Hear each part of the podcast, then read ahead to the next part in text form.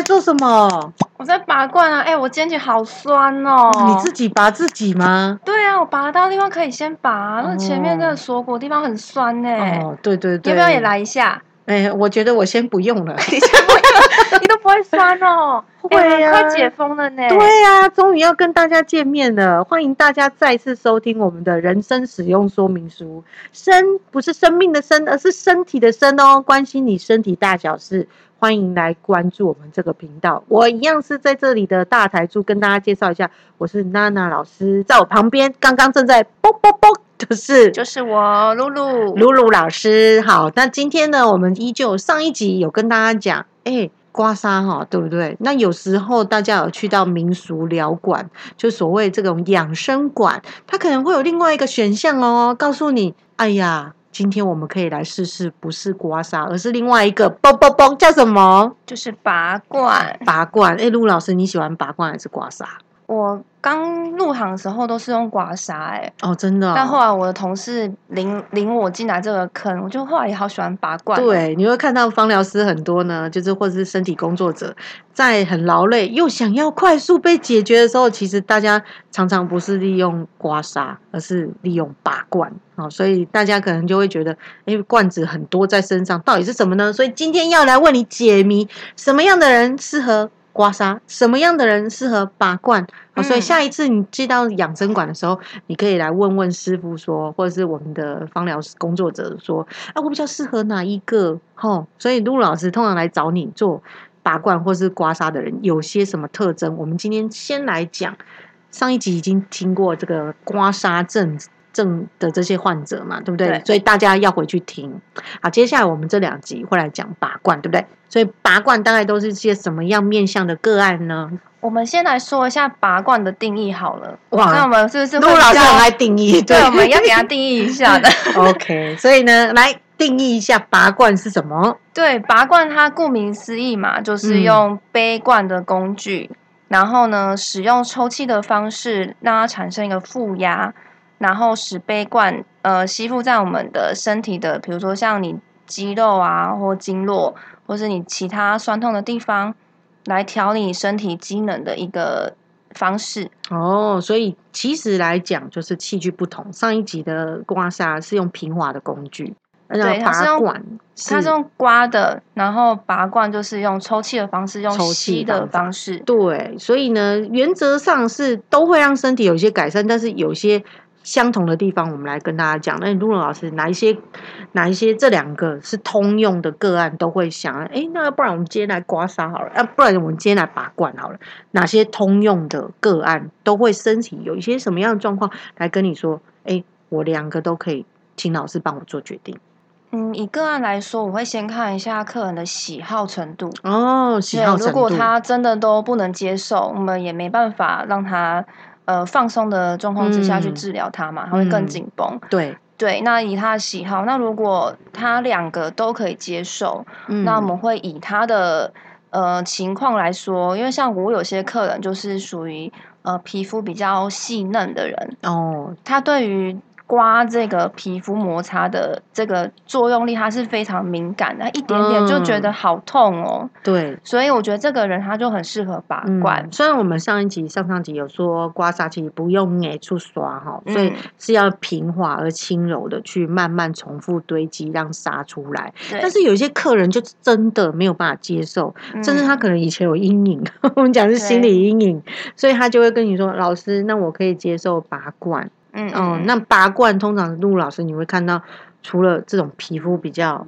薄啊，或者比较细嫩的客人，他跟你说，哎、我要拔罐，那我们自自动会跟他提出拔罐的客人，通常会有一些什么样的特征？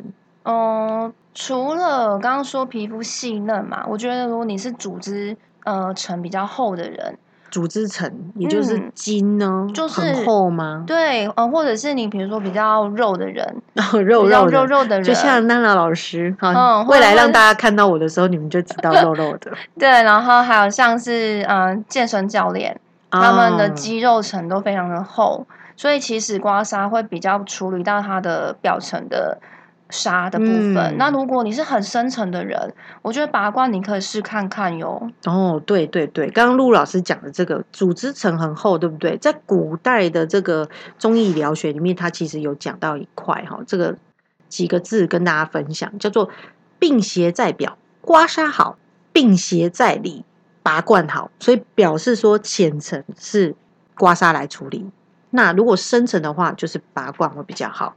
嗯，对，嗯所以那些老师们，他们可能经络啊，或者是这个大气群，都比较难用我们的纤纤玉指来处理的时候，陆老师你就会主动提起说，哎，那我们等一下来拔罐治疗一下，或者拔罐理疗一下，或者你会不会排斥，对不对？我们来做。对，就是可以先嗯建议看看，让他试看看。对，那通常客人第一时间，或是个案第一时间就会说，嗯，好啊，我来拔。嗯，很怕痛的，其实还会先呃个几下。哦，那这时候我们就可能就不要我强迫他，对不对？我会慢慢的说，因为如果他真的是呃靠按摩已经没办法把他身体的邪气排出来的人，嗯，那因为他每次刮到真的是就痛到哇哇叫，那我会说，我真的我先吸个一两下，嗯你去帮我试看看。哦，那通常他们你是偷偷的给他，也不是偷偷的，就是慢慢的给他给他这试看看，他其实还是会。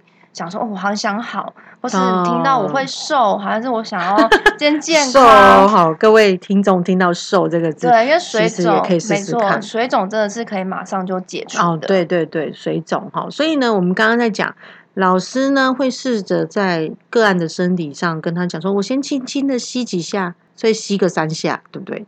吸个五下，有的人吸到七哦下，甚至我觉得哇，我有一次被有一个老师吸胸口，真的吸到 Oh 我喘不过气来耶。对，要提醒大家，拔罐真的跟刮痧一样，刮痧就是不要往死里刮嘛，拔罐也是不要往死里拔，嗯。因为它对经络的那个吸吮的那个力道、那个嗯拉力，其实还是会对筋膜有一定的对影响的。嗯，所以呢，我们就是要跟大家讲，循序而渐进，对身体都会比较好的。所以呢，常见的拔拔罐的方式呢，我们要来跟大家讲一下定义，对不对？我们刚刚讲说不要往死里拔，为什么叫往死里拔呢？因为其实只要有这个负压效果流到体体表以外，我们这个地方停留十到十五分钟，就可以把罐子拿下来。这个叫做留罐法，又可以叫做坐罐法。那不知道陆老师有没有听过一个叫做走罐法？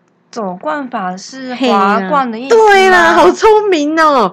就是所谓呢，在你要拔的那个地方，我右手拿住罐子，上或下或左或右。往返的推动，让那个地方皮肤变红润、充血之后呢，再把罐子拿下来。但是它可以适用在的地方是仅限于面积比较大的地方，因为我们哎刚刚讲说膝窝、膝窝嘛不好滑，嗯所以它只能利用在哪里？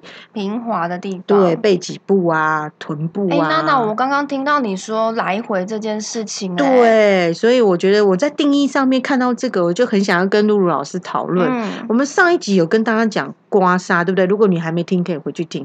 刮痧，我们的刮是不是有方向？对，而且就是以我们人的气运行的这个方向来讲，通常就是呃排气都是以四肢跟头顶为主嘛，所以我们要把邪气排出去，所以都是由内往外。是。可是我刚刚就听到你说来回耶，这样他不会头晕啊？对啊，所以其实呢，在华冠师做法上面，其实这些老师要非常懂得经络的走向，嗯而且排气的方向他也要很理解。如果外面坊间有养生业者告诉你说，哦，我们来气功啊买就是华冠，嗯，但是他在你身上又是上下来回、上下来回，把你原本顺下去的气又继续往上带。其实有时候会真的有点脑充血，一起来就会觉得头很晕。就是想到一个人在云霄飞车那种 来来对对对对晃晃来，就是那种感 check 来觉 check in 那种感觉。对啊，所以还有第三个，就是要大家再听听看这个定义。也许你有听过哈，这个叫做刺血拔罐法，也就叫刺络拔罐法，就是在那个皮肤消毒过后之后呢，用一个针把皮肤的表面刺出血之后，再用火罐去吸在那个血的上头。在那个患部，然后再吸十到十五分钟，所以他们说这个东西是拿来治疗什么单毒，就是以前吃毒啊毒素累积在那个地方，就在那个点出不去。就像有些人可能他肾脏的药吃的很重，或心脏的药吃的很重，他就要吸那个副作用啦，吸那个火罐，然后针对那个脚底扭伤那个脚踝的地方，嗯他也是先把那个排血刺刺那个血把它排出，然后再用火罐压在上面。这个是现代人还有在做的疗程吗？嗯，对，如果说你有听过这种刀疗法、出血法，可能就比较属于这种对，方式。这就是好像我感觉，然后我今天中箭了，然后我必须拿 在野外拿一个刀在那里烤一烤，然后把那个，伤口所以就很像我们上一。集讲那个那个刮骨有没有？所以这个是比较对，属于侵入想到这个型的哦。画面呢、对，所以一般我们养生业者大家做的哈，比较不是侵入型的行为，所以我们刚刚讲的拔罐这件事情，哎，我们就可以定义的很清楚哦。其实第三个是属于比较医疗范围的，嗯，所以如果你真的要找这种啊，把你的单堵或是那个塞在哪里的淤积淤结的地方的血排出。好，你就尽量要去找中医师，先去做有过讨论，对，先去做过讨论，对，然后才来做先排血，然后有侵入性行为，然后上面再加火罐。因为我觉得有侵入性的行为就会有你开了个孔嘛，一个一个对对对开口，感觉就是会有感染风对险。对对，感染风险、嗯其实像我们一直在讲刮痧，刮痧上一集讲刮痧，如果刮的都已经刮到皮上组织都有破皮的，嗯那其实可以有那种烧挡的感觉，甚至你又再加一些敷体、敷药在外侧，可能就有另外感染的风险。哦，或是皮肤溃烂，没变得很错难好，对不对对？所以呢，呃，我觉得这个我们刚刚讲的第一个定义哦，就是这个流灌法是我们大家最常讨论的。嗯，就是应该要留在表表面上，那个地方是你要去针对它去呃增加它的血液循环呐、或者把这个淤沙打开的地方，或是停留十到十五分钟对，钟。我觉得这算嗯是一个很安全，然后蛮有效的一个物理性的治疗，很快就放松你的肌肉了。是，所以陆老师，我们上次啊聊到这个刮痧嘛，比较都是在同一个地方上上从上往下刮，但是拔罐这件事情，它会是在同一个定点停留，那对个案来讲会有什么样的帮助吗？同一个点停留、欸，而且吸十到十五分钟、欸，嗯，就一个罐子而已，可以帮助这么多人健康我我？觉得它跟它跟拔罐就像一个兄弟姐妹一样，嗯，他们可以互相合作。对因为有些点它是定点式的，比较深层，你就可以用嗯拔罐。对对，那其他大范围的，你可以用刮痧的方式去做加强，两个互补的作用。嗯，对，因为我们刚刚有提到第二个叫走罐法嘛，对不对？嗯那个罐子可能在你身上皮肤滑呀滑，滑呀对滑，有些人都会觉得皮肤比较拉扯嗯的感觉，所以停罐，好像我们现在流罐法停在上面之后，嗯我们吸的时候呢，一边比较难处理到的罐子停不下来的转弯处，或是容易吸不上来的对，关节转弯处，我们嗯就用刮痧去帮忙它没。错。对，所以，我们这两集呢，这几集哈、其实跟大家讨论的就是，其实什么样的医疗方式都可以相辅相成，你就是要找到一个适合你的方法。好，所以呢，通常我们会觉得拔罐不是只有一个罐子，你会通常在芳疗间里面或者在诊疗间里面听到师傅拿好几个罐子，对不对？对，所以陆老师，通常你帮个案处理的时候，会是只有一个罐子吗？还是会怎么样的处理方式？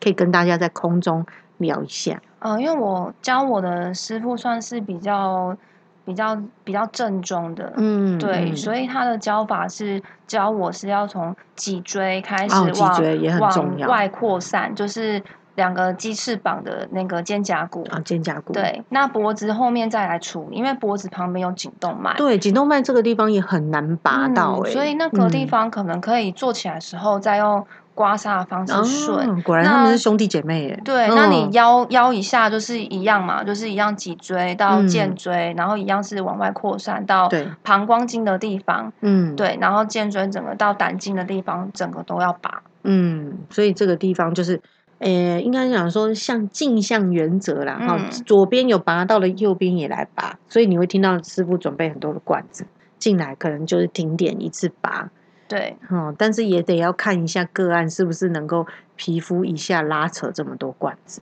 对，像我以前在被拔罐的时候的经验是，哦，我前胸的皮肤已经很薄了，如果一嗯下要上到六个罐子，我真的觉得我快撅了，哎、哦，这个气没有办法过去、哎，对啊，就像你不同部位用不同的厚薄度的刮痧板一样，嗯，你不同的厚薄的筋呃的那个组织啊，你的拔罐的吸的力道也都要调整。哦，而且也会有罐子大小的问题，对要，去应对那个地方，没错。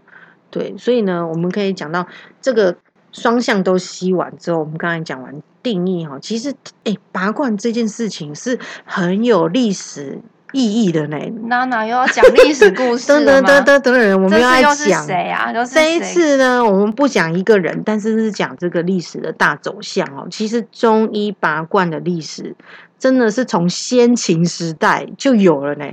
以前古代这个经书啊，华佗的经书还没有被烧掉的时候，在古代的经典里面，嗯。他讲刮痧叫做脚法，脚就是脚头上有长角的那个角。所以是真的动物的脚去做的哎，吗？陆老师你好聪明哦，真的，以前的人哪有这个塑嘎、哦？你现在的罐子都是塑胶做的嘛？对耶，甚至有些人可能在传统疗法，你会看到用嗯竹子做的。可是更早没有做这些的工艺的时候，它只能从兽类来。兽类，譬如说是像羊角啊、牛角啊，它把它做成有洞的感觉，然后呢用火去就是烧真空。负压的对，一样。以前古早人好聪明哦。火罐就是古代人的对对对，所以那些很远古的医生们，他们很厉害，就是烧过了之后呢，他就去把它吸附在他受伤的地方。而可且重点，以前并不是为了要让它有罐子硬哦，而是要吸出里面的脓嗯，因为有些人是受伤了对，然后喜欢打仗嘛。对对对，也不是喜欢的，不得已去打仗，不得已有凶啊！我，秦代真的很容易会有战事欸。对，就是那时候兵荒马乱的时候，最好用的地方就是呃群聚的那些兽，然后兽那个自然死亡之后，或者是他把它从他的脚上面用锯子锯下来之后，他就把这个脚冠做成我们现在拔罐的原型。嗯嗯，那一直可以追溯到最近呢，一九七三年，在大陆的湖南长沙这个地方，竟然有找到一个汉代出土的墓哦，里面有一本书哎、是秦始皇的地方吗？，对，我们常常听到那个长沙的马王堆，对不对？啊，所以这个不知道是谁的墓，反正找出来一本书，是用玉帛，就是以前那个布上面写的五十二病方里面，他有讲到一句话，我们跟大家来分享一下。它叫做“杜至居穷旁，大者如杏，小者如何者，方以小角角之，如熟二斗米，请而张角。所以其中讲的以小角角之的意思，就是用小兽角去吸脓疮。所以呢，你看在以前这么这么早的医书，它是春秋战国时代，也就是在公元前两千年、两百年了，两百年，嗯我们老祖先就知道用拔罐术了。嗯哇，对啊，所以现在的人好像进展的还比以前古代的还慢哦。嗯，即便是我们讲 AI 时代快来临了，但是呢，拔罐这个技术好像真的是有用嘛，才会历史的演进一直没被淘汰掉。对，哦所以我们现在的人虽然不用打仗，但是我们就是打电脑。对，所以我们也会有一些脓疮在我们的 患部，所以我们要请老师来帮忙把我我们的这个杀了好不好？脓杀疮听起来有点可吸。起来哈，所以我们就要来跟大家聊一下，到底你吸起来之后会是什么颜色，然后你是什么样的状态哦。所以我们来跟大家聊一聊，哎，陆老师有没有准备资料来跟我们空中的朋友来分享？到底什么颜色是代表什么事情呢？我觉得，我觉得我去查这个资料的时候，发现跟跟刮痧的其实没有什么，呃，就是特别不一样啊，的。果然他们两个是姐妹出品的，所对，因为那就是我们，身体的问题就是固定的，嗯只是我们处理的方式不一样，用的器。具不一样。对，手法感觉不一样，但是实际要的目的是一样，就是嗯帮助你什么血液循环呐、对，血液循环，然对后疏通你的经络，对驱风散寒。啊，出风散寒。对，上一集我们讲刮痧的人很多是中暑来找我们的，对不对？对，所以这一次如果说你的罐子拔起来，因为它是一个封闭型的空间嘛，嗯但我们那十到十五分钟是封闭型的空间，罐子收起来的时候，师傅跟你说哎呦，个干胆呢，吼，里面有湿气，嗯嗯，表示说身体里面你很湿，对，所以身体里面很湿是什么意思啊？陆老师，你湿气很重啦。哦，湿气很重哦，我们就可以了解一下中医师告诉我们说。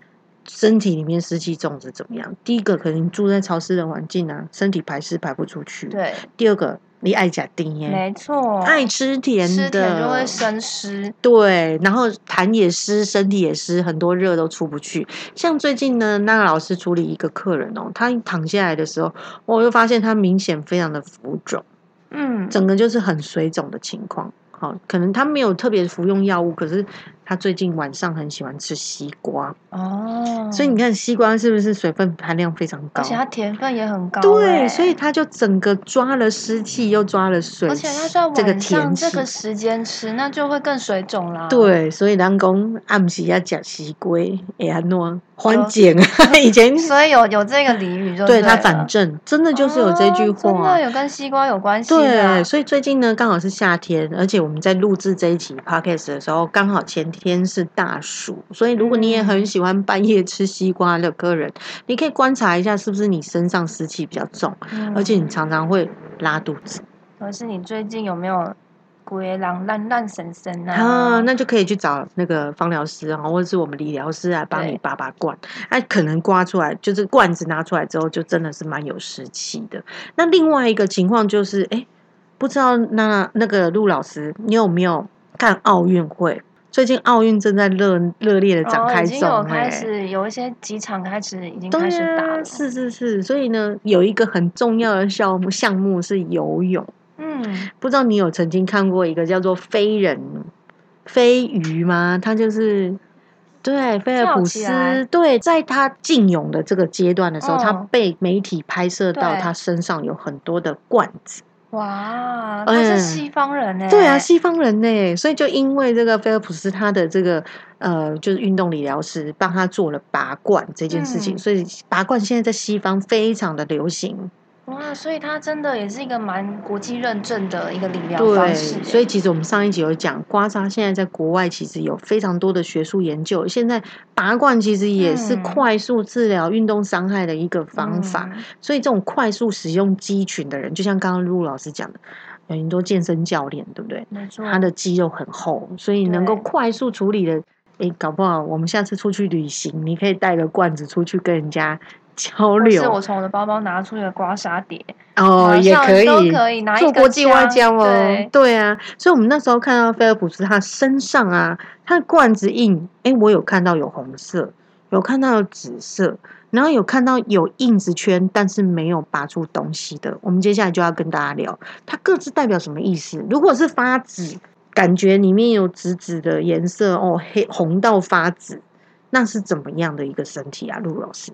哦，我常我自己有自己拔完，我蛮像这个颜色，哦，真的啊，紫黑或者是紫带一点黑斑的，嗯嗯，我比嗯较会这样，因为我本身哦气血比较不足，啊，对，所以我容易会积瘀或是气瘀，就是气血不通的的症状所以状。陆老师你会手脚冰冷。对我很容易冰冷呢。啊，所以听众朋友，如果你也是这样子，你血气比较打不上来的，可能你的印子就会比较偏紫色。嗯，对，那比较偏红的，就像我啊、其实娜娜老师是属于体温比较高的，哦，娜娜比较燥热。对，所以我是比较就是比较胖胖一点的女生，所以呢，我的印子出来就是比较鲜红色，有一点带哦，真的是就昂哎呢。嗯嗯，哦，我们在查资料的时候发现我是阴虚体质，诶，什么叫阴虚体质？外热内干燥，哦，你所以你的气是不是很容易在积在身体里，没有去处的？对，像我去嗯年就发现，我去看中医师，他跟我说我是毛孔闭锁不全。嗯，哎、毛孔闭锁不全，其实在上班族很多有哦，就是你想要排气、排热，可是因为你又吹到冷风、电风扇，嗯，它就关起来，对，它关。起来了，所以你的汗其实还在身体里面，可是你排不出去。嗯嗯，那只好吃药调理啦，或者是去拔罐，把它的那个毛细孔打开之后，因为拔罐的时候，其实告诉大家是不能开冷气的呢。对呀，在这个健康学里面，毛细孔打开，好，如果它冷气电风扇一吹下去，有时候可能会受寒，嗯所以那个毛细孔打开了之后，就会调理里面的汗水，慢慢会出来，然后又把这些血液循环带到表面上。所以热症的人，就是属于我们讲中暑的人，中暑的人，也是属于比较偏鲜红色的。那有一些人呢，不知道你有没有看过那个拔罐出来腰部，腰部拔罐之后、下腰部啊，它是比较红偏暗色的。有哎、对啊，好像年长一点的，好像这种对常应酬啊、做生意的老板，都是这样的印记耶。那陆老师他是代表什么意思啊？如果是红又暗哦，其实代表它是血液比较浓稠，哦那代表它可能比较有，因为毕竟有年纪，代谢比较差嘛，可能伴嗯随一些血、高的问题，对血脂的问题。嗯所以哈、这些都可以让大家参考。还有一种就是老师刚刚讲的，拔下去之后，但是没有任何颜色哦，但是它那个地方会有一点灰白灰白的对对对，很多女生会耶，拔下去是有印子，但是你要等它出痧或是等它转红都等不到，嗯所以一起拔掉罐子就会就发现，哎，那个地方怎么铺血铺血？哦，那是什么意思嘞？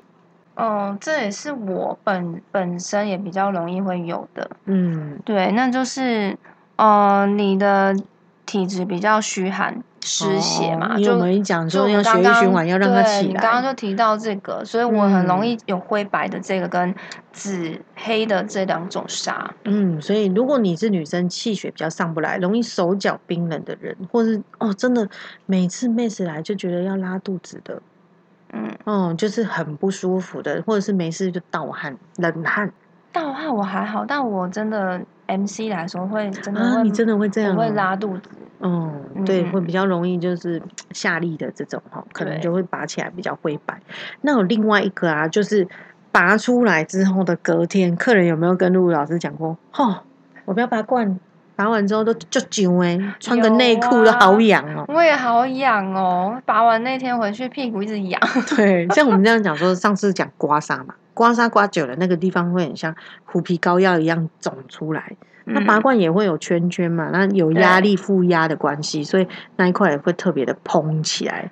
对，大部分人都会痒，因为嗯。呃，痒的这个沙的状况，其实就是风邪跟湿邪的症状。哦，所以现在的人真的因为调味品吃的比较多，还有生活作息，对台湾也比较嗯。湿热嘛，啊，对对对对对台湾气候的关系，然后跟大家的呃工作形态啊，或是居嗯。家形态都是会吹冷气啊什么的。哦对，所以现在大家的这个文明病啊，比较容易就是身体里面有一些湿气的情嗯况。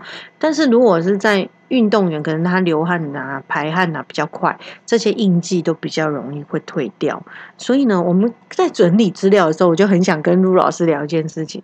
你有没有碰过老师在那个地方拔不出来之后，又帮你加罐子，重复在那个地方停罐好几次？哦，我的师傅是属于那种往死里帮我拔的那一型，因为他所以一觉得早碰到的真的好恐不行，怖。您是最严重的那一种，你一定要吸好吸满。然后师傅还嗯跟我说，拔罐没有副作用啦，顶多刺激你的毛囊，可能你的背会长几根毛。刺激的太多就长毛出来了。我是吗就想说，天哪，我拔我会不会整个背就是毛茸茸的啊？对啊，因为我们在查资料的时候，竟然有看到有些学派是这样：如果灌下无痕，那就要耐心忍耐，在那个地方多拔几次，拔十分钟每天，直到出现黑印，把底下的气血拔上来。嗯，我觉得我们回到刮痧那时候，我们讲的好了。对对对，我觉得痧这东西就是你原本身体存在的东西嘛。嗯，那如果你拔不出来，那就是两个状况，一个是你真的太严重，你病入膏肓了。啊，对，一直刮不出来。对，那可是我们是用慢慢的拔把它带上，那我们是嗯不是拔出来？是希望它浮出来。嗯，对，那有一种真的你没事，然后你一直狂拔它，那你想想看，你的筋膜一直被反复这样子吸，强力的吸，每天而且还吸了十分钟，对。我相信你的筋膜也会纤维化吧。嗯，我想说哈，突然间想到一件事情，以前小时候喝养乐多，嗯，陆老师不知道有没有那个经验，把养乐多的瓶子、罐子吸在嘴唇上，哦，我有玩过。然后呢，嘴唇就会有一个红红的圈圈的印子，就是造成的负压嘛，所以瓶子就留在上面。对，今天你嘴巴也没有受伤啊，但是其实就有一个印子在上面。那很好笑哎。对，所以不知道大家以前小时候有没有这样没事找事做？他明明嘴巴就没生病，可我就是很想玩。好，所以它有点像这样感觉，被揪揪的呢。哦，所以呢，其实有人是被揪揪了，但是不是不是不是养乐多造成的。这陆老师那个脑袋里面想很多哈。因为你跟我说那个罐子，我就想起，对啊，就蛮好笑。对对对，所以我们在讲说，刮痧拔罐都有一些适应的人哦，所以我们在选择。自己想要跟师傅要求的时候，我们也可以来看一下自己是什么症状而提出要求，师傅也觉得哎很适合，才会一拍即合，疗效有用嘛，对不对？所以呢，拔罐适合在哪些人身上？陆老师。哦，基本上我觉得你本来需要刮痧的人，那些症状基本上都适用。对，都是你酸痛嘛，或是你有运动习惯，你要放松肌肉，对，然后你很疲劳，你想要放松，腰酸背痛那些都可以。嗯，对，那比较禁忌的就是。有些人是不能拔罐的。哦，这个不能剪、不能做的，我们一定要告诉对，如果你在家里也自备拔罐器，然后你没有，因为你没有相相关知识嘛，对，呃，提醒听众，就是如果你有。哦，像糖尿病患者，嗯，你的皮肤的伤口不容易愈合的人，哦，或者是我们之前提到你凝血功能是有状况的，像血友症这些，哦，还有像孕妇的腹部是千万不能刮也不能拔的哦，都是 baby 在里面哈，不能让它行血太过，有时候会造成滑胎的现象，是不好的哦。对，像我最近呢碰到一个客人，他就是在宅运动。哦，因为大家最近又不能去健身房，健身房都有健身教练，这还好。对，但他在家里做棒式，哦，所以夹肩的肌肉这一块，因为他下来的时候没有先把脚平放，哦，他是先用手撑出去，对，所以呢，他造成了内侧膏肓肌。内侧的那一条筋反复发炎，所以这个部分呢，因为那个是在骨缝的中间，我们不好用刮痧去刮出来，所以每一次呢，那老师在处理的时候，都是先把客人的手先做过油推，让他舒缓肌群之后，我再针对他那个点去做拔罐。哦，听到你这样想，我也想到一个案例，嗯，哦，有个客人他的。骨头真的很像那个《死亡笔记本》里面的 那个，就是对对对，就是你知道他的骨头是整个是外露，他的皮真的是包在骨头上的，有那种很常碰撞哦很瘦的人，对，然后那种人你想嘛，他的筋膜薄如。这个程度，然后骨头都一根一根外露出来，其实你根本刮不到它的筋。对，你是用拔罐效果会很好。嗯嗯，所以呢，大家听到我们这一集的分享，你应该知道，哎，我好像蛮适合的哦，因为接着要解封了，对不对？你会去找你喜欢的身体工作者，所以身体工作者如果要来帮助你，这时候在家里面，可能你看了很多的日剧啊，或是追了很多的这个零食哈，可能会造成哪一些有一些淤塞的情况，你都可以来告。诉他说啊，我可以今天来试一下这个拔罐哦，可以让我身体可以缓解很多的状况。希望我们下一次再跟大家讨论这个拔罐跟刮痧。哎，下一集我们要准备讨论什么？陆老师，下一集我们想要跟大家聊先跟大家卖个关子好了，我们不要每一次跟大家都说太多预告。对，而且我们关键字会下对，让你来找到我。没错，这件事情很重要。找到我们，我们在茫茫大海的这当中，一定要找到我们。我们忙呃，这个做客个客人啊个案的时候，做一些研究，也希望大家可以上来跟我们做分享。那有很多的同业朋友，如果你有一些新的想法，或者是哎，你也觉得你的个案蛮适合让我们在空中播出给大家的话，欢迎锁定我们的人生使用说明书，在下方留言给我们，记得开启订阅。然后呢，我们的 FB 专业也贴在链接下方。喽，欢迎大家可以在上面来支持我们，我们下期再见哦。好，拜拜。陆老师今天好干脆哦，好啊，拜拜。对啊，哎，不是因为我真的很想拔罐，娜娜，快点，快帮我啦！好啦，好啦，我们再拔一点。好，拜拜拜拜，大家我们要继续忙了。